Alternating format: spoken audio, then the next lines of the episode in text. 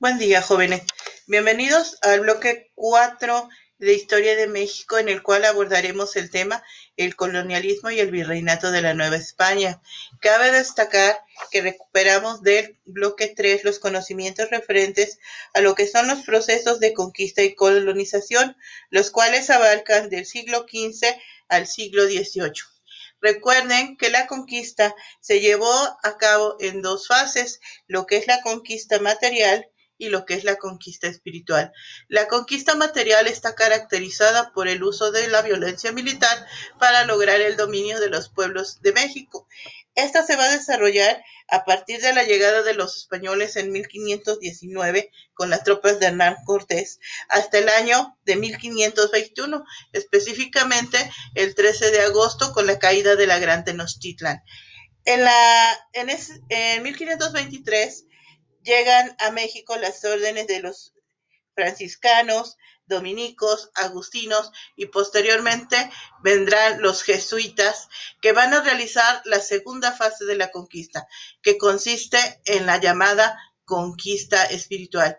¿Cuál es la diferencia entre una y otra? Bueno, que la primera, la conquista material, se caracteriza por el uso de la violencia y la conquista espiritual, que es la segunda fase, se va a caracterizar por el dominio ideológico, es decir, ya la dominación cultural este, asentada de manera este, ideológica, de manera este, cultural al pueblo mexicano. Es importante que recuerden que este proceso de aculturación primero se dio de manera violenta. ¿Por qué? Porque desplazaron, minimizaron, eh, vamos a decir, intentaron acabar con todo lo, que era la cultura de México. Eh, lo vemos físicamente con la destrucción de los templos, la destrucción de los ídolos, la negación de la religión que existía en el México prehispánico y la implantación de una nueva ideología basada en la forma de pensar de los europeos, en las cuales sustituyen, por ejemplo, nuestra religión eh, nuestras religiones que eran politeístas, es decir, que creían en muchos dioses, por una religión monoteísta europea, que es la religión católica o cristiana. Esto es bien importante porque un proceso o un elemento que ayudó a lograr este sincretismo cultural, es decir, esta unión de culturas, fue la fe. Y el símbolo máximo que tenemos de este proceso es precisamente, ahorita que estamos en diciembre, recordemos la festividad de la Virgen de Guadalupe. Eh, María de Guadalupe o la Virgen de Guadalupe representa de una manera muy puntual lo que es el sincretismo cultural.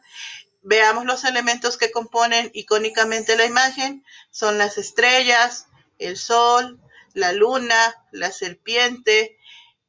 Y todos estos elementos los buscamos en la teología, en, el panteón, vamos a decir, este, de los dioses prehispánicos, y vamos a encontrar que todas estas figuras son objeto de adoración y culto para los pueblos prehispánicos. Entonces, los españoles, al unirlas todas en una imagen que prepondera sobre ellas, es decir, que destaca sobre todas ellas, da a entender de una manera muy velada, si ustedes quieren, o muy simulada, esa preponderancia del pensamiento europeo sobre el pensamiento de los pueblos prehispánicos en México. Sin duda, también nuestros pueblos buscaron la manera de rescatar su cultura.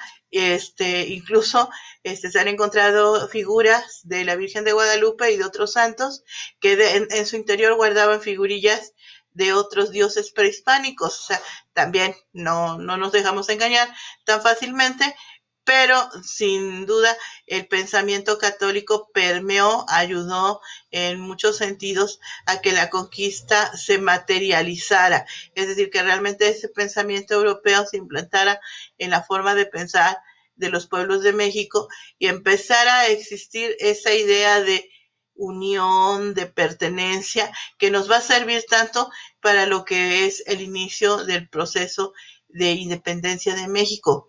Este es un punto bien destacable, dado que en los pueblos prehispánicos no existía un concepto de nación. Ustedes recuerdan eran los tlaxcaltecas, los mexicas, los mayas, pero cada uno se defendía como un pueblo autónomo, como una nación autónoma.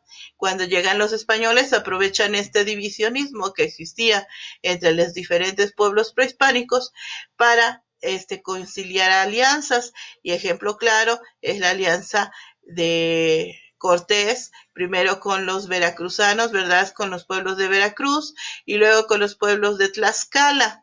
El veracruzanos y tlaxcaltecas fueron realmente eh, los pueblos que le ayudaron a Cortés a lograr la conquista de México Tenochtitlan. Sin ellos no se concibe realmente esa victoria militar que obtuvo Cortés aprovechando, repito, ese divisionismo, ese aislacionismo que existía entre los pueblos de México.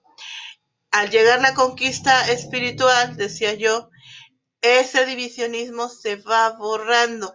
¿Por qué? Porque van diciendo eh, en la religión católica, todos somos hermanos, todos somos iguales ante los ojos de Dios. Esas ideas, aunque muy lentamente, porque estamos hablando de un periodo de 300 años que va a durar la colonia, fueron entrando en la mente de cada uno de los mexicanos, que ya se concibe no solamente como un pueblo puro, sino como un pueblo producto de una serie de mezclas que van a dar razón a lo que es el México actual. Si ustedes consideran las raíces de las cuales descendemos, tenemos principalmente la raíz de los pueblos prehispánicos, de los pueblos indígenas.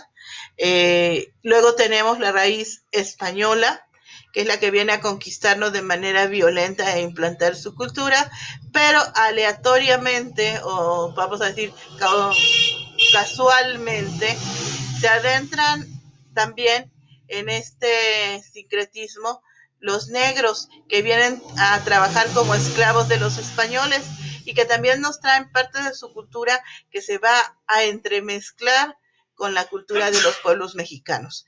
Entonces es importante que, que no perdamos de vista que estas tres raíces, estos tres pueblos, estas tres culturas se van a amalgamar de una forma tal que van a crear una cultura totalmente nueva, una cultura que tiene sesgos, sesgos prehispánicos, sesgos españoles y sesgos también del pueblo de África.